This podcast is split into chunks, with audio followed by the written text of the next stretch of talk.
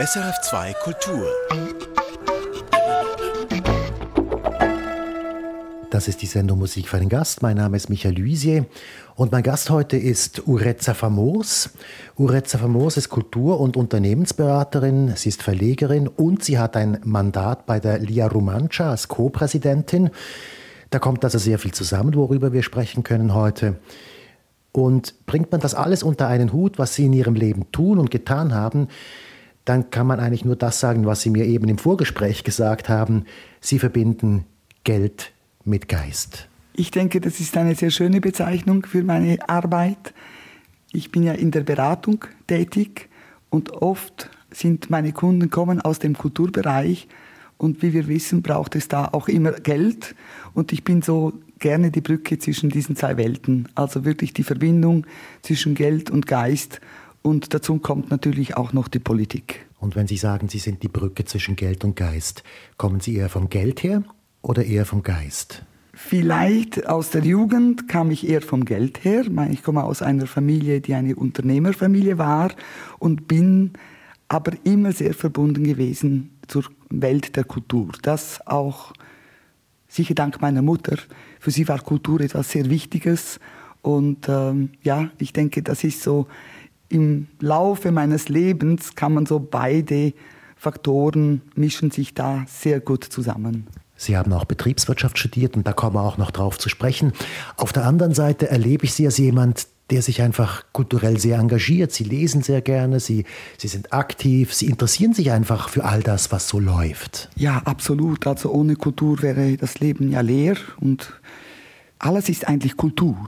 Also wenn wir da diesen Kulturbegriff, über den Kulturbegriff können wir jetzt ja nicht sprechen, das wäre, würde eine ganze Sendung füllen, aber ähm, mir ist das sehr, sehr wichtig. In allen Disziplinen der Kultur möchte ich teilhaben, teilnehmen und ich möchte gerne diese Bereiche auch mit meinem Wissen aus dem Bereich der Betriebswirtschaft vielleicht auch stärken. Wir kommen auf das zu sprechen, das ist ein wichtiger Teil Ihres Lebens. Jetzt zum Anfang möchte ich gerne an den Ort kommen, wo wir sind. Wir betreffen uns in Chur, genau zwischen Unterland und Oberland, also in Gardin, wo Sie herkommen. Und in einem wunderbaren Haus, Casa Romancia, und hier ist auch der Hauptsitz oder der Sitz der Lia Romancia, von der Sie Co-Präsidentin sind, zusammen mit Gianna Luzio. Ja, was ist genau Ihre Aufgabe hier in dieser Lia Romancia? Gianna Luzio und ich sind seit Anfang dieses Jahres verantwortlich als Co-Präsidentinnen für die Belange der Lia Romancia. Die, die Aufgaben sind natürlich extrem vielfältig. Die Lia Romancia ist verantwortlich für die romanische Sprache, sie ist verantwortlich für die romanische Kultur. Das ist das Haupthaus hier im Haus in Chur. Eben, wie Sie auch schon sagten, es befindet sich auf der Strecke zwischen meinen beiden Lebenswelten. Ich lebe am Zürichsee und ich lebe im Engadin. Aber die Romancia hat natürlich auch Ableger im ganzen Kanton Graubünden. Graubünden ist ja ein sehr großer Kanton. Die Romancia ist weit verbreitet im Kanton. Wir haben ja auch bekanntlich fünf verschiedene Idiome, die wir berücksichtigen müssen. Also einerseits, wir haben eben auch Unionen noch, angegliederte Verbände, die zwar unabhängig arbeiten, aber doch angegliedert sind an der Lia Romancia. Schlussendlich geht es eigentlich darum, dass wir gemeinsam in eine gute Zukunft steuern, die Romancia gemeinsam gestärkt in eine gute Zukunft steuern. Also ich habe mich ja auch ein bisschen informiert über das, was Sie hier alles zu tun haben.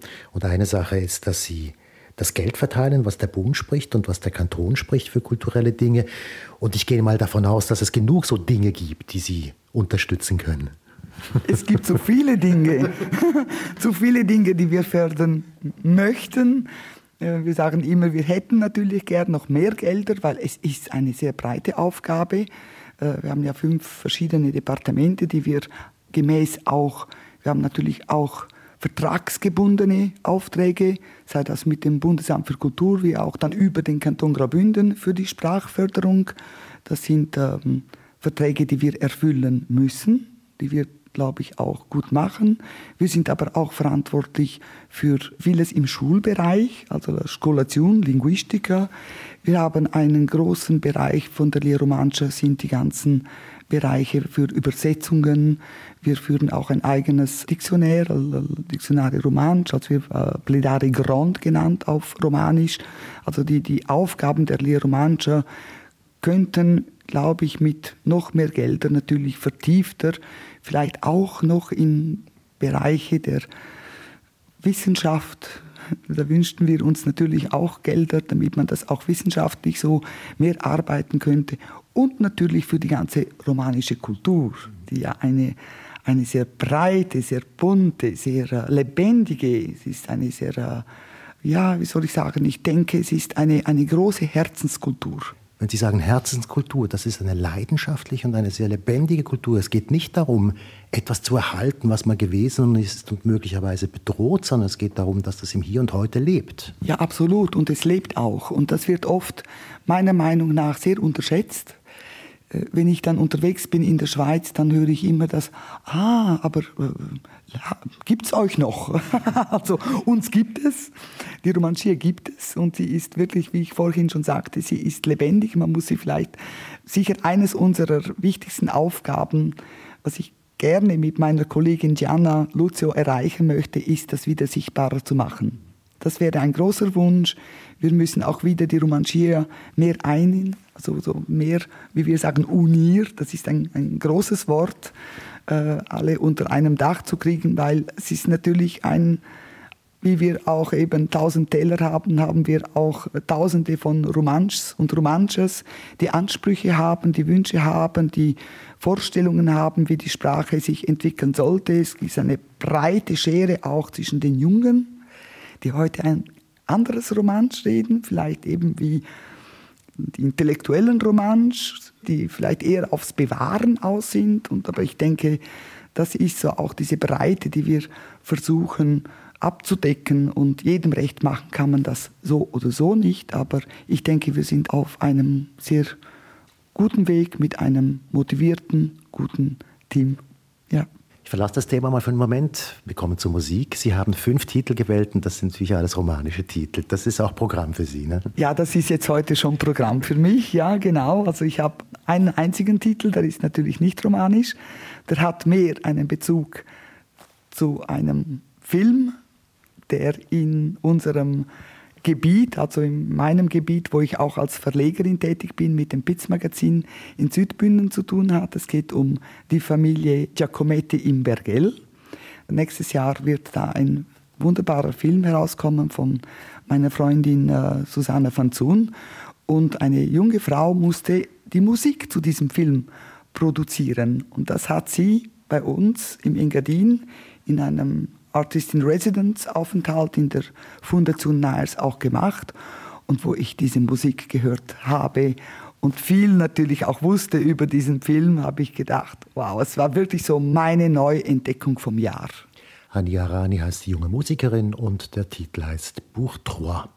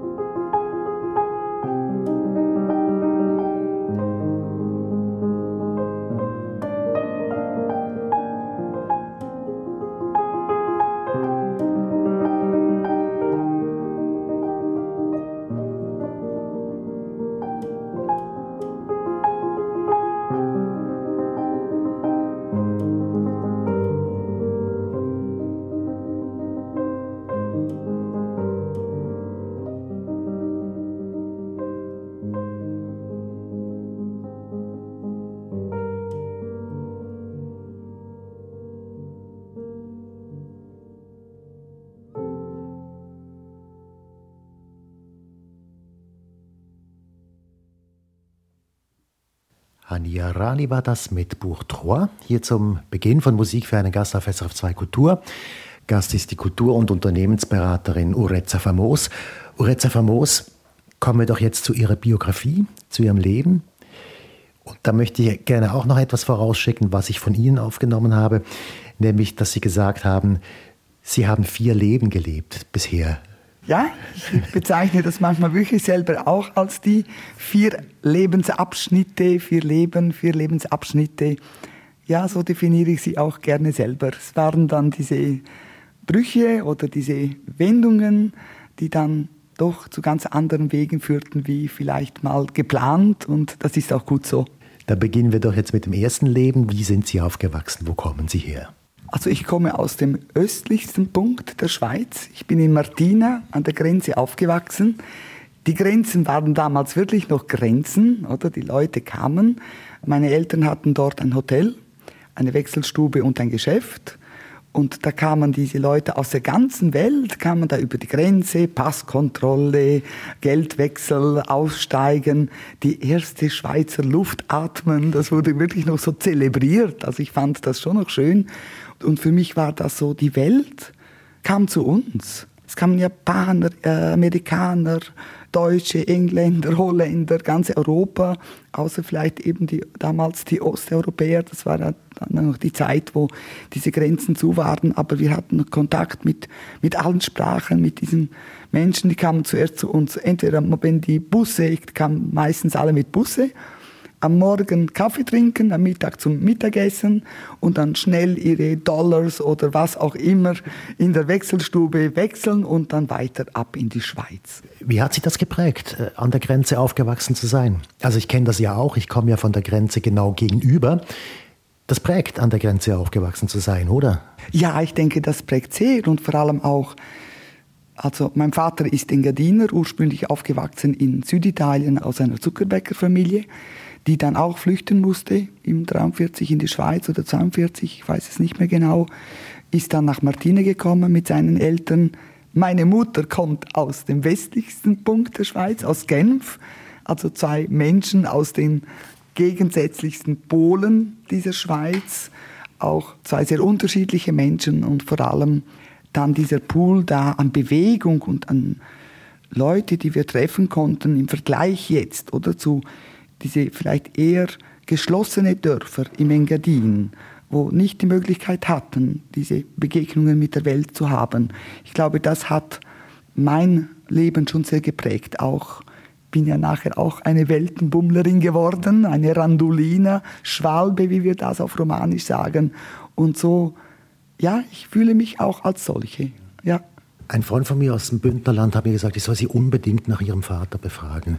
Das sei, ist offensichtlich ein, ein, ein Original gewesen. Ja, das kann man so sagen. Ich glaube, er war ein sehr eigenständiger, sehr äh, origineller Mensch, der uns natürlich auch alle geprägt hat. Es gibt auch ein Buch über sein Leben. Ja, ich habe einen tollen Vater gehabt.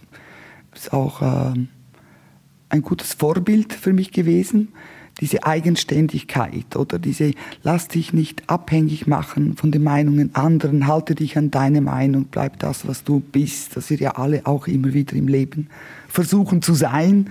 Und da hatte ich schon ein gutes Vorbild mit meinem Vater. Was auch mit dem Vater zusammenhängt und mit ihrer Herkunft zusammenhängt, das ist diese Region dort, das ist Samnaun, das ist eine zollfreie Region und das wiederum hat ganz stark mit dem Berufsleben ihres Vaters und dann auch mit dem Werdegang von ihnen zu tun.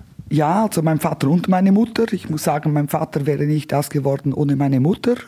die Stimmt, das muss man so sagen, das ist auch so. Ja. Finde ich ganz wichtig, weil sie war so die ruhige Stütze in unserer Familie. Sie war die schöne Frau aus Genf, muss ich auch sagen. Sie ist eine sehr schöne Frau, sie ist heute noch eine schöne Frau. Und sie hat wirklich so äh, mein Vater, der Erfinder, der Erzähler, äh, immer wieder, jeden Tag neue Geschichten, neue Ideen. Und dann hatte er eben diese eigentlich sehr gute Idee. Es gibt ja dieses bekannte Zollfreigebiet zum Nauen. Ich glaube, das ist schweizweit bekannt. Aber es gibt auch eine kleine Ecke, die damals ausgezont wurde, die zur Gemeinde, damals war das noch die Gemeinde Tschlin, heute ist das die Gemeinde Walsott, die auch ein kleines Eckchen Zollfreigebiet hatte. Und mein Vater hat gesagt, kommt, lasst uns da auch was bauen. und hat das auch tatsächlich gemacht gegen alle haben gesagt, das ist wieder eine verrückte Idee von diesem Kerl, aber er hat das gemacht und das war ein großer Erfolg. Sie werden dann in dem Moment, wo Sie dann erwachsen werden oder ein bisschen später, in dieses Geschäft einsteigen Ihres Vaters. Da komme ich gleich noch zu sprechen. Ich habe jetzt noch eine andere Frage, weil dazwischen liegt ja auch noch einiges. Und da ist mir aufgefallen, dass Sie ein hochalpines Töchterinternat besucht haben in Ftan. Und schon weil das ein großartiges Wort ist, möchte ich Sie kurz nach den Erlebnissen im hochalpinen Töchterinternat fragen. Also auf Romanisch Institut Ot Alpin. Damals war das noch ein Internat nur für Mädchen vor allem für sehr wohlhabende, reiche Mädchen. Ich war eine externe Schülerin, weil das die einzige Mittelschule ist im Unterengadin. Und wir haben natürlich sehr profitiert von dieser Mittelschule. Wir mussten nicht nach Samaden oder nach Chur, also die Schule besteht heute noch. Und äh, als ich dann so glaube ein Jahr dort war, ich bin im zweiten Gymnasiumsjahr, bin ich dort eingestiegen, dann kam auch die Mischung mit den externen Buben, die dort in die Schule durften. Und heute ist die ganze Schule gemischt. Also das ganze Internat ist eine, vor allem ausgerichtet auf Sport. Damals war das natürlich eine sehr streng geführte Schule. Also wir hatten einen sehr strengen Direktor. Ich hielt mich nicht immer an die Schulgesetze. Also ich glaube, für den Direktor war ich nicht die einfachste Schülerin, noch mit zwei weiteren Kolleginnen zusammen. Aber wir haben es schlussendlich, haben wir es doch bis zur Matur geschafft. Aber wenn wir gerade noch dabei sind, wie war denn Ihre Kindheit und Jugend? Jetzt mal abgesehen davon, dass Sie Teil dieser Familie waren und in diesem Töchterinternat zur Schule gegangen sind. Was war wichtig für Sie? Ich glaube, ich gehöre zu den Menschen, die sagen können, ich hatte eine total glückliche Jugend. Frei, wir waren in dieser Familie drin, wir waren, das Dorf war geeint, wir waren ja nicht viele. Und was mich geprägt hat, ist, dass offenbar in diesen Jahren sehr viele Jungs auf die Welt kamen. Ich hatte eigentlich nur zwei Freundinnen im Dorf, der ganze Rest waren junge Männer, also wir sind auch da natürlich immer ein bisschen mit den Jungs mitgegangen und wenn ich heute so denke, was diese Freiräume, die Jugendliche heute nicht mehr haben, dann bedauere ich das für die Jugend von heute sehr. Also mir scheint, alles wird so schnell so verboten oder ich meine, äh, ich habe mich auch rumgeschlagen mit den Jungs, musste mich auch wehren und, und wenn man das heute tut, dann kommt entweder ein Elternteil und sagt, ja, also sofort ist auch die Polizei involviert oder äh, äh sonst irgendwelche Behörden. Also irgendwie so finde ich, wir sollten den Jungen wieder mehr Freiräume gewähren. Und diese, gerade wenn man so in Alter 12, 13, 14 kommt, sollen sich ruhig mal auch eins auf die Kappe geben. Das tut ja nur gut. Also, solange natürlich nicht jemand, weiß ich so, wirklich schwer verletzt wird. Also ich spreche ja nicht von diesen Aggressionen, sondern Freiräume für jugendliche Menschen vermisse ich heute sehr. Kommen wir zur nächsten Musik. Das ist jetzt wirklich romanische Musik. Rodas heißt die nächste Formation. Also Rodas mit äh, Corinne Curcellas, Patricia Träger am Akkordeon und Barbara Giesler Cello, dieses Trio. Ich kenne vor allem Corinne Curcellas, bin ich immer wieder begegnet. Es ist eine Musikerin, die ich sehr bewundere, muss ich sagen.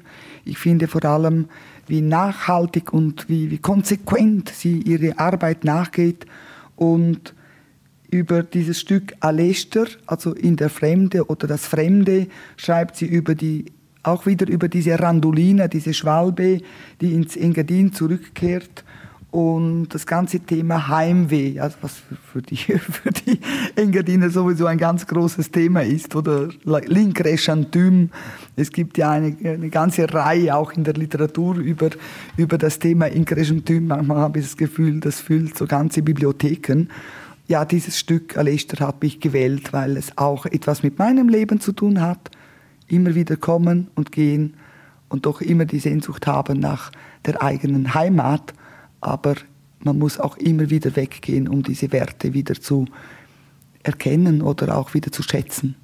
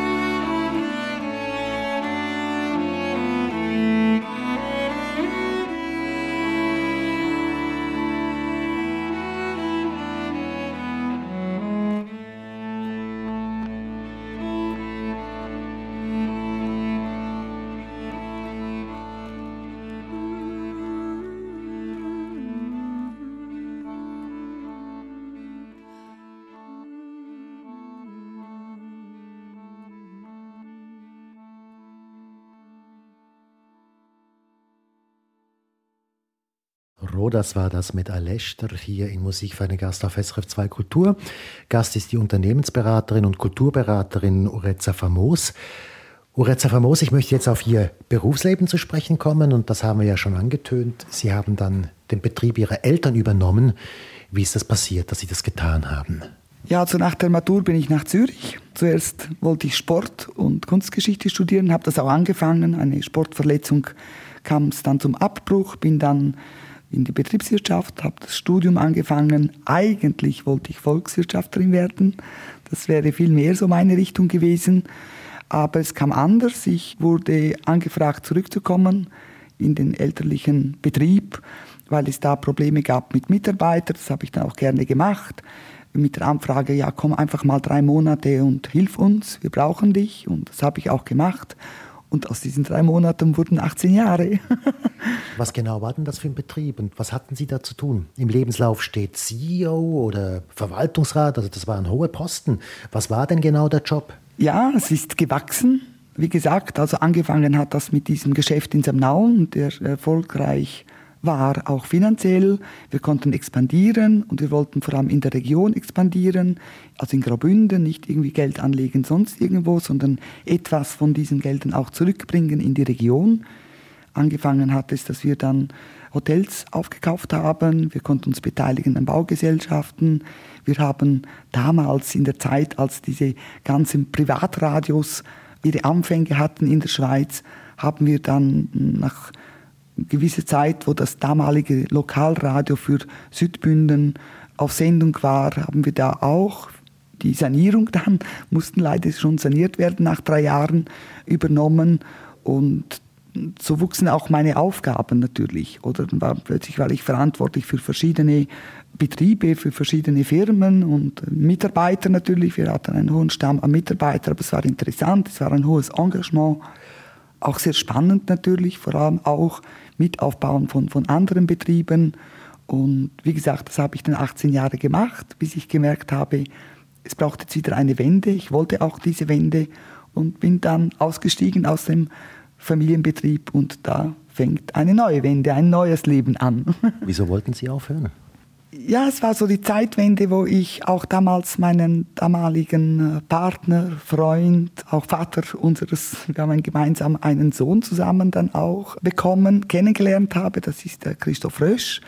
Wir haben gemeinsam, glaube ich, 18 Jahre auch sehr vieles bewegt im Unterengadin und ich wollte nicht mehr so in dieses Geflecht von Firmen und Konstrukte und Abhängigkeiten. Ich habe gemerkt, ich will zurück und wieder wirklich die Aufgabe an der Basis spüren. Also diese ganzen Verwaltungsratsmandate, die sind zwar interessant, die sind auch spannend, man kommt auch in eine gewisse Position, wo man auch ja, ich wurde ja damals oft als die Frau mit Macht bezeichnet, das hat mir gar nicht gepasst, aber es passiert leider auch schnell, dass man wirklich so ein bisschen die Realitäten verliert. So, was passiert wirklich so in den einzelnen Betrieben, in den Hotels, hinter den Kulissen beim Radio, in den Baugesellschaften, die wir beteiligt waren. Also nur führen auf der Ebene von Mandate oder von Verwaltungsratspositionen fand ich einfach nicht mehr interessant. Und es war auch eine sehr, damals noch sehr männerdominierte Welt, obwohl ich das, ehrlich gesagt, mich hat das nicht groß gestört. Ich habe mich, glaube ich, in meinem Frausein immer sehr wohl gefühlt oder nicht minderwertig gefühlt. Aber es ist, diese Führungsetagen haben mir einfach nicht mehr gepasst. Ich wollte wieder etwas Eigenes machen, ganz für mich oder eben dann damals auch eng mit meinem Partner zusammen. Da möchte ich kurz noch nachfragen, dieses, dieses Abgehobensein, dieses nicht mehr an der Basis sein, wie hat sich das geäußert für Sie? Also Sie sind dann irgendwo und bestimmen über, über Menschen, die Sie vielleicht gar nicht mehr kennen oder nicht ganz genau mehr wissen, was da eigentlich läuft. Ja, ich denke, das ist auch heute noch so, oder? Gewisse Firmen haben keine Ahnung, was es heißt, wenn ein Mensch zum Beispiel neun Stunden an einer Kasse sitzen muss und kassieren, das sind, oder, oder im Gastgewerbe, das ist ein unglaublich anstrengender Job. Und dann kommen sie und sagen, ja, laut Statistik müssen wir jetzt die Zimmer in 19 Minuten gereinigt sein. Ja, ich glaube, man hat wie so diese Realitäten von, von dieser Arbeit, was ein Mensch wirklich machen muss. Wir sind ja keine Roboter, wir sind Menschen. Und auch das Verlieren von Achtung gegenüber der menschlichen Arbeit. Das finde ich ein ganz, ganz großer Verlust, was schlussendlich auch dazu geführt hat, glaube ich, dass diese Mittelfelder oder dieser Mittelstand in der Schweiz sich ablöst durch immer mehr Managementaufgaben, durch Manager, die eigentlich keine Ahnung haben, welche Betriebe sie schlussendlich wirklich führen. Nur über die Zahlen kann man das heute einfach nicht definieren. Da bin ich eine ganz große Gegnerin und wünschte mir eigentlich wieder so dass jeder vielleicht mal drei Wochen im Jahr runter müsste in die, sage ich jetzt, in die Arbeiten, in die Tagesarbeiten ihrer Mitarbeiter, um wieder zu spüren, was die eigentlich leisten. Sie haben von diesem Privatradio erzählt, dass Sie sanieren mussten und daraus ist eine Sache entstanden, die für Sie ganz entscheidend ist, 35 Jahre schon, und zwar das Piz-Magazin. Das möchte ich jetzt auch noch gerne ansprechen. Ich habe es jetzt durchgeblättert. Das ist ein Magazin, ist ein schön gestaltetes Heft. Ich hatte gerade das Bild oder den Satz im Kopf, das Du des Engadin, also eine Kulturzeitschrift auf hohem Niveau. Das ist so eine Art ähm, Herzensprojekt von Ihnen auch. Das ist ein Herzensprojekt und ich glaube, das ist auch ein Bedürfnis. Also nicht nur ein Herzensprojekt, das muss ich ja auch vernünftig finanzieren. Wir sind ganz, ganz schmal besetzt in der Redaktion. Produktion, Grafik, Design und Fotografie. Ich habe seit drei Jahren jetzt das gleiche Team und ich muss sagen, ohne dieses Team könnte ich das nicht machen.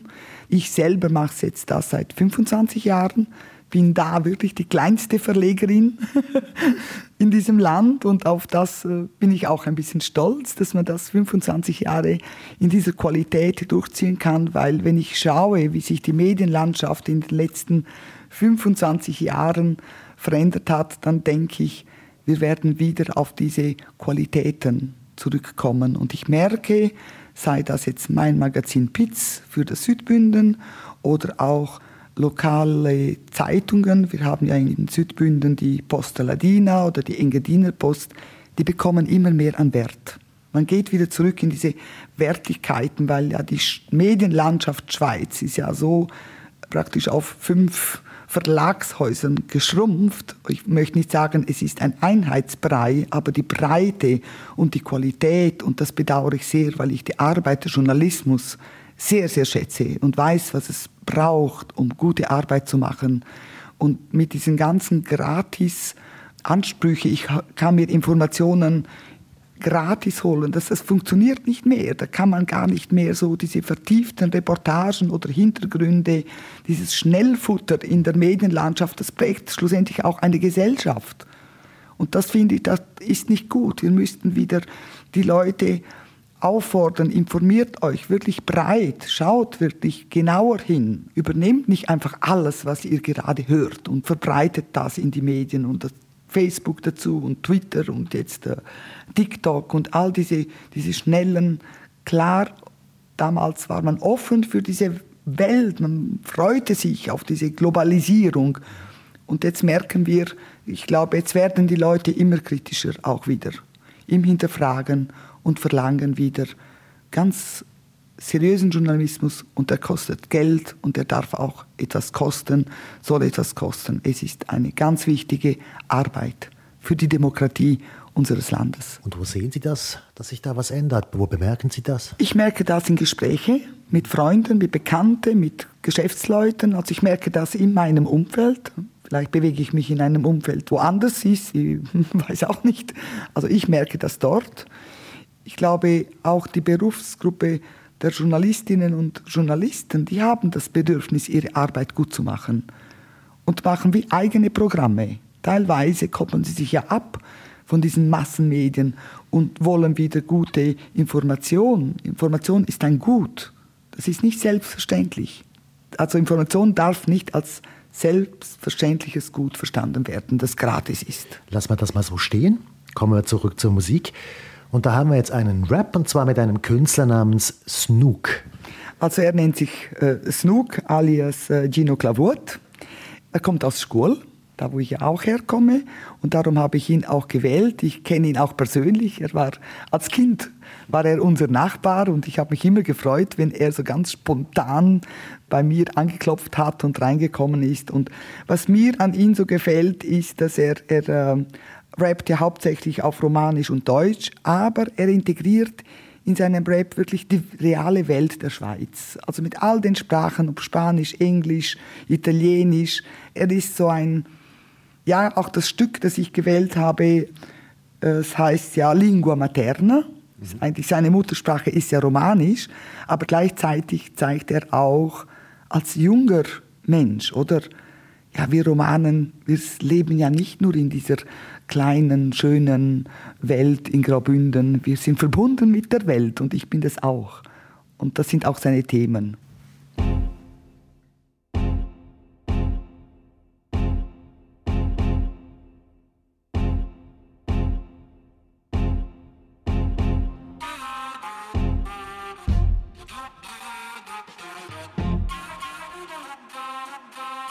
Mamma mia, uh, yeah. Mama mia, oh ma mère, das wär ich, wenn du nicht wärst. Doesn't matter where you come from, come from. La langue maternelle pour lui et pour elle. Verstehst mich, liebe meine Muttersprache. Verstehst mich, même parce que c'est ma langue. Verstehst mich, amo la mia lingua per sempre. E niente, ma lingua materna. Wo steivet vera reinti, dovrar linguas conscienti, in schnabun divertimenti, spigliora il da dainti, te isparain qual cuglio, voglio essere papi giulo. Scelza be tu dai, il dio vaffanculo, ci vai screccia, vos rap, lascerà subito la langa, ci schiet con se rap e lo fa l'italiana, e per qua passa tesco in tornado il mondo, ci a tema dell'onesto, sono tornato stronzo. Questa è ma lingua materna, ich klinge canera, es un giuve motiva in einer vita eterna. Ich griff nach der Sterne und noch spizli weiter, ob Romanisch, Deutsch oder Russland, Schweizer, ma schon Kultures. Das ist Kino Grande, ich kämpfe für Freiheit wie der Rio Grande. C'è tocca mi score, allein Giardina, mich die besten MCs und Rap-Maschine. Mamma mia, oh Mama mehr, das wär ich, wenn du nicht wärst. Doesn't matter where you come from, come from. La langue maternelle pour Verstehst mich, liebe meine Muttersprache. Verstehst mich, même parce que c'est ma langue. Verstehst mich, amo la mia lingua per sempre. E niente, ma lingua materna. Meine Mom ist von da, meine Daddy dort. Es ist okay, wie es ist, bin gefüllt voller Glück, denn ich lerne meine Sprache. Es ist das, was ich brauche. Mein Herz schlägt, ich fühlt, ja, das Wort zeichnet mich aus. Esta es mi lingua, viva l'España, mi lingua nativa, fluida, la hablo ya por la mañana, con mi mamma, con mi papá, hablo l'italiano, con mis amigos Ich alemán. stehe ja mit dieser Sprache am Start. Kann sagen, was ich will in Form von Rhymes und Bars. Rede, wenn ich denke und denke, wenn ich red. Ehre die Sprache bei jedem Satz, den ich treffe. Die Nederlandse bars voor de pakken fit Rap van rugged shit, Nederlander in de bergen, anders niks Zo'n kwestie staduutje in mes, dus niet Raps en beats in ballades, al die die in mijn naast Mama mia, oh ma mère, wär ich, wenn du nicht wärst. Doesn't matter where you come from, come from. La langue maternelle pour lui et pour elle. Verstehst mich, liebe meine Muttersprache. Verstehst mich, même parce que c'est ma langue. Verstehst mich, amo la mia lingua per sempre. E niente, ma lingua materna. Judel Montagne durch die Täler ins Land. Ohne Punkt und Komma, Riemen konstant. Roman, Schnitt und Echt, ja, es kommt schon allerhand. Money Jean, Kind ist mit klarem Verstand. Lass mich heute überlitten, das heißt Multikultur, nichts wär so bitter. Massi Struge in Figur, boy, body später. Ich versuch's, bin nur stur, formatage initial dans l'entourage bilingual, moi j'utilise mon langage pour qu'ils décaptent mon ciblage, pour qu'ils ôtent les voiles de ceux qui violent nos droits, déforment notre héritage et assassinent nos sages. Donc t'étonnes pas que j'ai la rage entre les phrases que je décharge, mes vocables Babylone ont découpage entre mes syllabes. Mon rap il vient d'en bas, mon drapeau est mondial et je la fermerai que quand leur règne s'effondra. Mama mia, oh ma mère, das wär ich, wenn du nicht wärst. Doesn't matter where you come from, come from. La langue maternelle pour lui et pour elle. Verstehst mich, liebe meine Muttersprache. Verstehst mich, même parce que c'est ma langue. Verstehst mich, amo la mia lingua per sempre. E niente, ma lingua materna.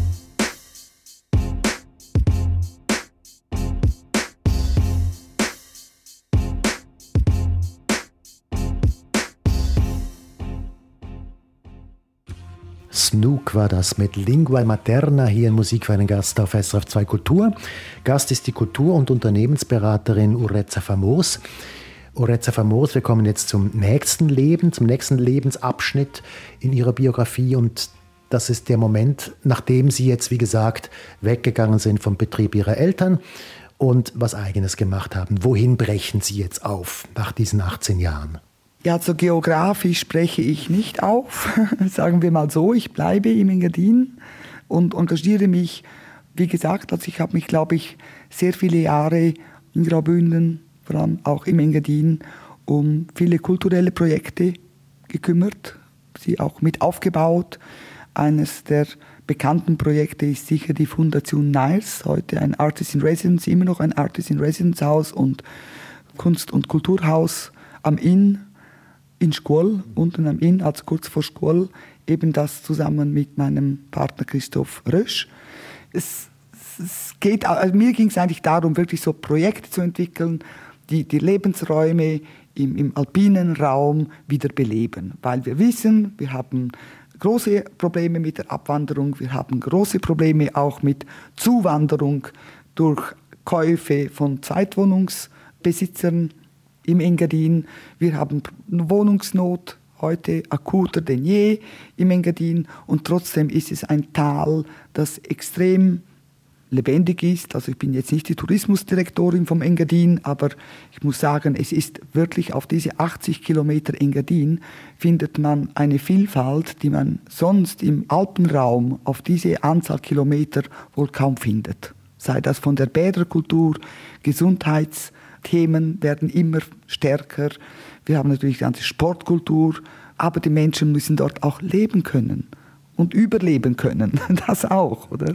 Da hat es schon vor 20 Jahren neue Ideen gebraucht und heute braucht es sie mehr denn je. Was ist denn genau das Problem? Also Leute kaufen Wohnungen auf, das wird alles sehr viel teurer. Die Leute, die dort dann wirklich herkommen, die haben nichts mehr zum Leben, also die haben keinen Raum mehr, der Raum verschwindet, man kann also nicht mehr wohnen, man kann kein Geschäft aufmachen. Vielleicht die Frage vielleicht eher an Sie, die Sie mit diesem Thema zu tun haben. Was kann man tun? Was kann man dann tun in dem Moment? Ja, was kann man tun? Ich denke, im Moment gibt es sehr, sehr viele, also ich rede vom, vom Jetzt. Oder jetzt, finde ich, ist sowohl die Politik wie auch die Bevölkerung hat es wirklich erkannt. Also gibt keine Wohnräume für Familien, größere Wohnräume, wir haben zu wenig Wohnräume.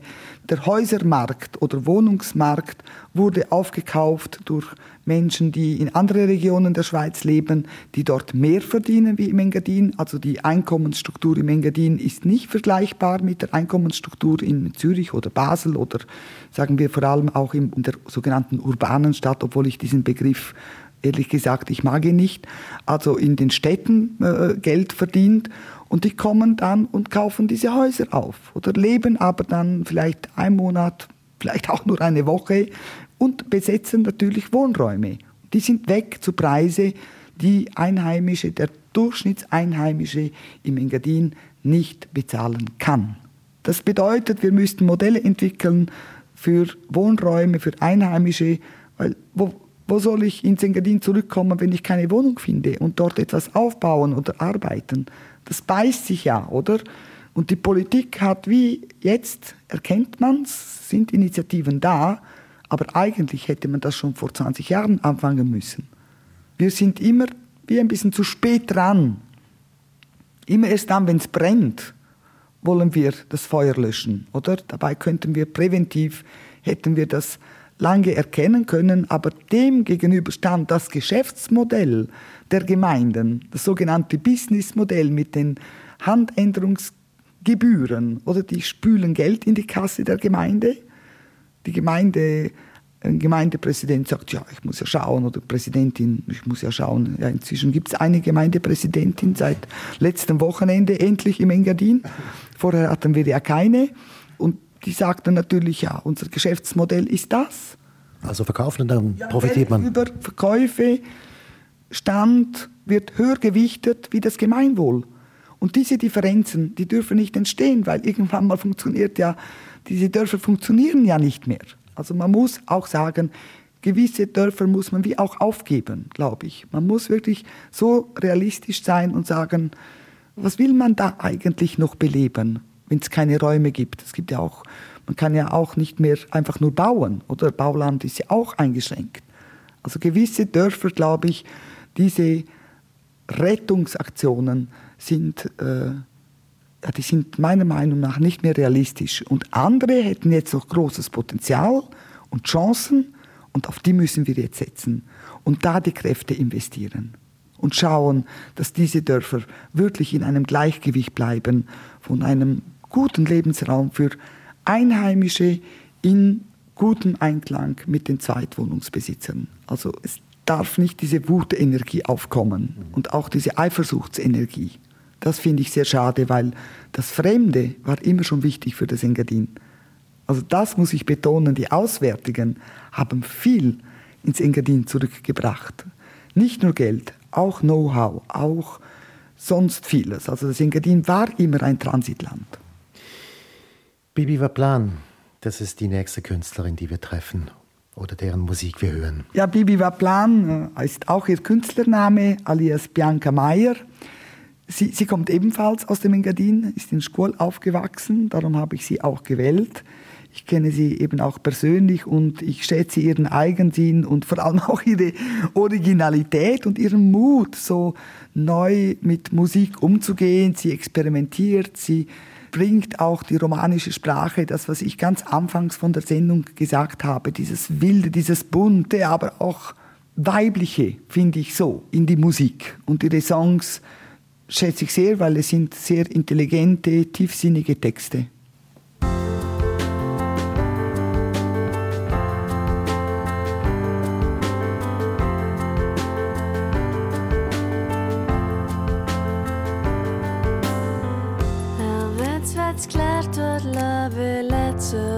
sökler Senin schwarz, schwarz, schwarz, schwarz wird klär, klär, klär, klär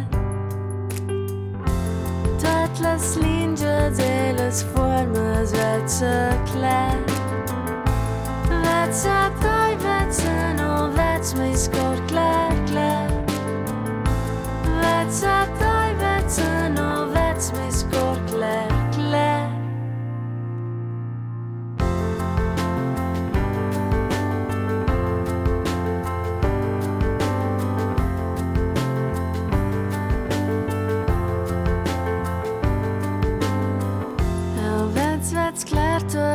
fortuna that's a klä Kunin sorger gran gran gran vetset åt klä Och se surprise passen larmers går egas Vetset aj vetsen no, och vets mi skor klä klä Vetset aj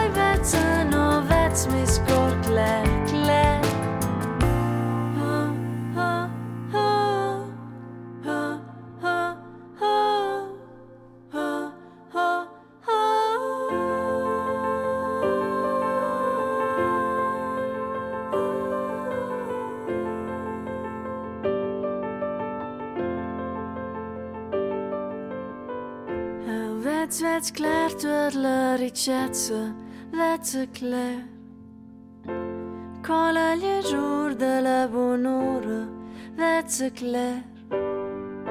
Veți tai veți nu veți mi scor clar, clar.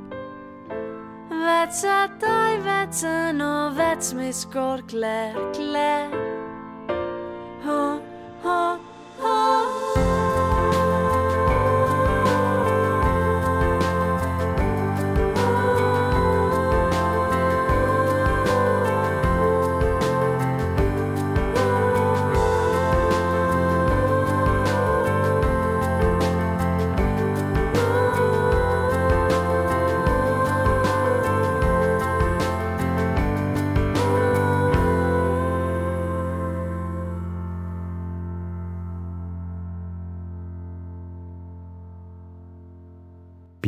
Plan war das mit Claire Claire hier in Musik für einen Gast auf SRF 2 Kultur. Gewünscht hat sich das Ureza Famos. Ureza Famos ist Kultur- und Unternehmensberaterin. Wenn ich jetzt diesen Song so höre, Ureza Famos, ist es schon bemerkenswert, wie viel gute Kultur aus diesem kleinen Landesteil oder sagen wir mal aus einem Landesteil mit so wenigen Leuten hervorgegangen ist und immer noch hervorgeht. Das ist absolut bemerkenswert und das müsste auch mehr sichtbarer werden. Und ich denke, das ist sicher auch eines der Ziele von uns beiden Co-Präsidentinnen, das wieder ein bisschen zu zeigen oder dass wir versuchen, ja, das wirklich sichtbarer zu machen. Und Sprache ist für mich einfach seit Jahren begleitend. Und Sprache ist ja Heimat und meine Heimat ist die Sprache, ist die romanische Sprache, wo ich auch bin. Da kann ich äh, überall auf der Welt sein. Ich träume auf Romanisch. Romanisch wird mich auch immer begleiten und die Liebe zu dieser Sprache. Jetzt haben Sie einen Wohnsitz am Zürichsee, Sie haben einen Sohn, der ist jetzt bald mal erwachsen, dann haben Sie einen anderen Wohnsitz im Engadin, jetzt haben Sie eine Arbeitsstelle hier in Chur, dann habe ich hier einen Lebenslauf liegen, da sind ganz viele aktuelle Projekte drauf, die jetzt noch alle da sind. Wie kriegen Sie das eigentlich alles unter einen Hut? Diese Arbeit, dieses Leben, dieses Unterwegssein? Also ich muss sagen, in Chur habe ich keinen Arbeitsplatz. Ich habe meinen Arbeitsplatz in dieser kleinen Tasche hier neben mir. Und diese Tasche, die fliegt, die kommt mit mir von äh, da, wo ich gerade bin. Oder ich kann sehr gut äh, online arbeiten. Das ist sicher 60 Prozent bin ich, wie viele auch, arbeite ich natürlich mit den Händen am Computer. Und der Rest sind Begegnungen, die stattfinden zwischen diesen zwei Welten. Und ich bin ja auch selbstständig, beratend. Also ich habe auch meine kleine Firma, muss ja auch leben. Das heißt, ich suche mir die Mandate oder ich werde angefragt, ob ich einen Auftrag annehmen kann. Und da bin ich auch sehr mobil, oder? Weil die finden ja nicht bei mir vor der Haustüre statt. Und da bewege ich mich schon in diesem Dreieck. Also die letzten drei Jahre war ich auch oft im Tessin, weil ich kann auch sehr gut Italienisch. Und die Schweiz ist ja so ein kleines Land. Und wir sind ja so gut vernetzt untereinander. Basel ist für mich keine Reise. Für andere ist das eine Riesenreise vielleicht. Oder ins Tessin zu fahren, da gehe ich dann hin. Ich bin im Zug oder je nachdem muss ich auch mit dem Auto hin. Aber das ist für mich nicht anstrengend. Ich bin gerne, gerne unterwegs, weil ich beobachte auch gerne. Bin gerne auch draußen und hole mir da auch die ganzen Inputs für meine Arbeit oder, oder in Gespräche im Zug oder mit Leuten oder, oder wenn ich jemand im Zug begegne, der ein Buch liest, das mir auch gefällt, dann fange ich an zu reden und wir sprechen darüber oder ja, ich weiß nicht, es geht und ich fühle mich nicht gestresst. Ich habe einen guten Ausgleich. Welchen? Ja, äh, ich spiele leidenschaftlich gerne Tennis.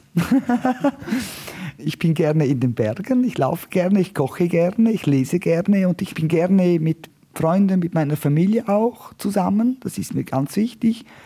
Ich bin wahnsinnig gerne mit meinem Sohn zusammen, der natürlich jetzt mit 17 groß wird, selbstständig, immer selbstständiger wird, aber äh, ich liebe die Zeit mit ihm. Ich liebe auch seinen Übergang jetzt vom Jungen zum Mann. Das finde ich eine ganz spannende Phase.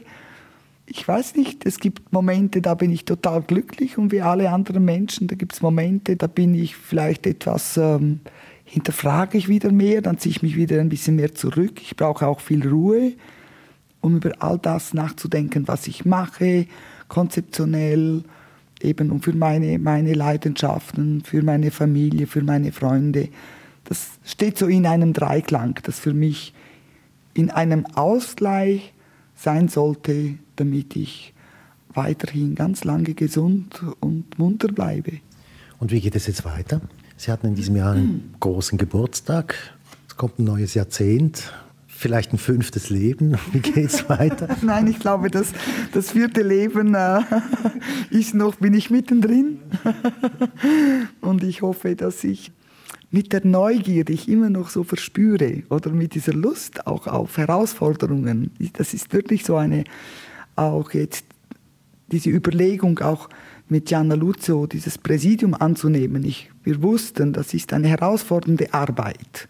Es ist ja nicht ein Job, der nur so von 9 bis, bis 17 Uhr, sondern es ist so etwas fließend.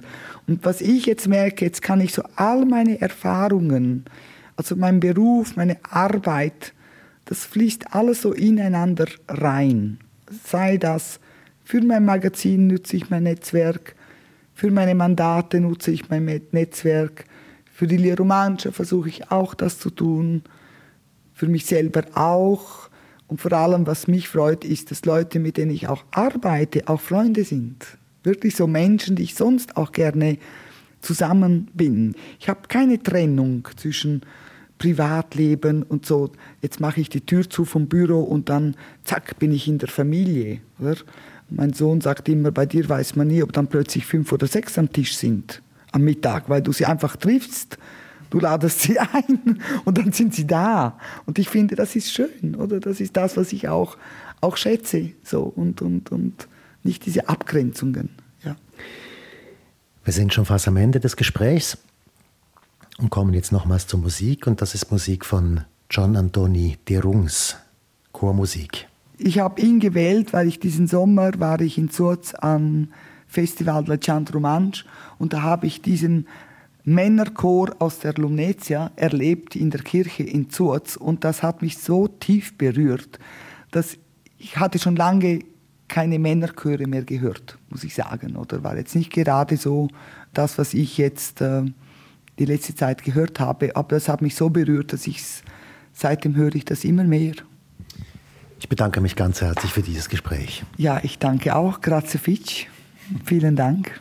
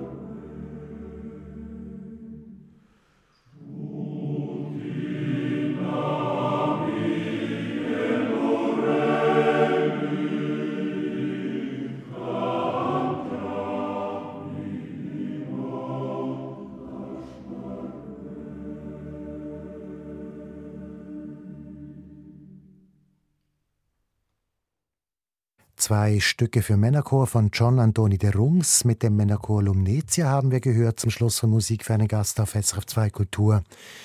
Gast war die Kultur- und Unternehmensberaterin und Herausgeberin des Piz-Magazins Ureza Famos. Sie können diese Sendung jederzeit nochmals hören und zwar wie immer unter srf.ch-audio. Und das war's nun von meiner Seite. Mein Name ist Michael Luisier. Erfahren Sie mehr über unsere Sendungen auf unserer Homepage srf.ch-kultur.